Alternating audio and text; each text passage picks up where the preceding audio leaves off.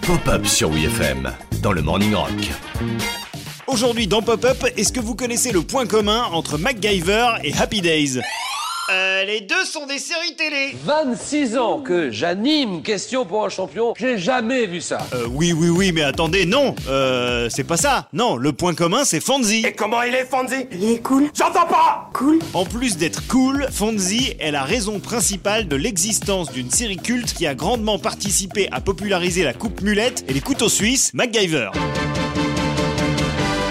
Mec, la coupe de cheveux de MacGyver, c'est même plus une nuque longue, c'était les chutes du Niagara permanentées. Il paraît que c'est en matant MacGyver qu'André Agassi est devenu chauve. La boule à zéro. Bref, en 1984, Henry Winkler, qui interprète Fonzie depuis 10 ans dans Happy Days, sent qu'il a besoin d'un nouveau projet et voudrait se tourner vers la production. Ça tombe bien, pour justifier son salaire, la chaîne ABC lui a filé une petite boîte de prod dans les studios de la maison mère, la Paramount. Est-ce que finalement c'est pas un peu un emploi fictif qui sert à rien? Et non, c'est pas un taf bullshit, puisque c'est là que Henry Winkler a l'idée d'un agent secret dont la particularité serait d'utiliser tout ce qu'il a sous la main sauf des armes à feu. MacGyver, vous faites quoi dans la vie? Oh, je bricole. Son pote auteur Lee David Zlotoff développe, en faisant carrément du héros, un as du système D capable de fabriquer des explosifs avec du scotch et un trombone. Un phénomène Un phénomène, carrément Pour jouer le rôle de Angus MacGyver, Winkler et ses coproducteurs rencontrent des dizaines d'acteurs tout en muscles et en grande gueule. Aucun ne convient. Henry Winkler pense alors à passer un petit coup de fil à un comédien débutant qu'il a croisé sur un bateau nommé le Pacific Princess.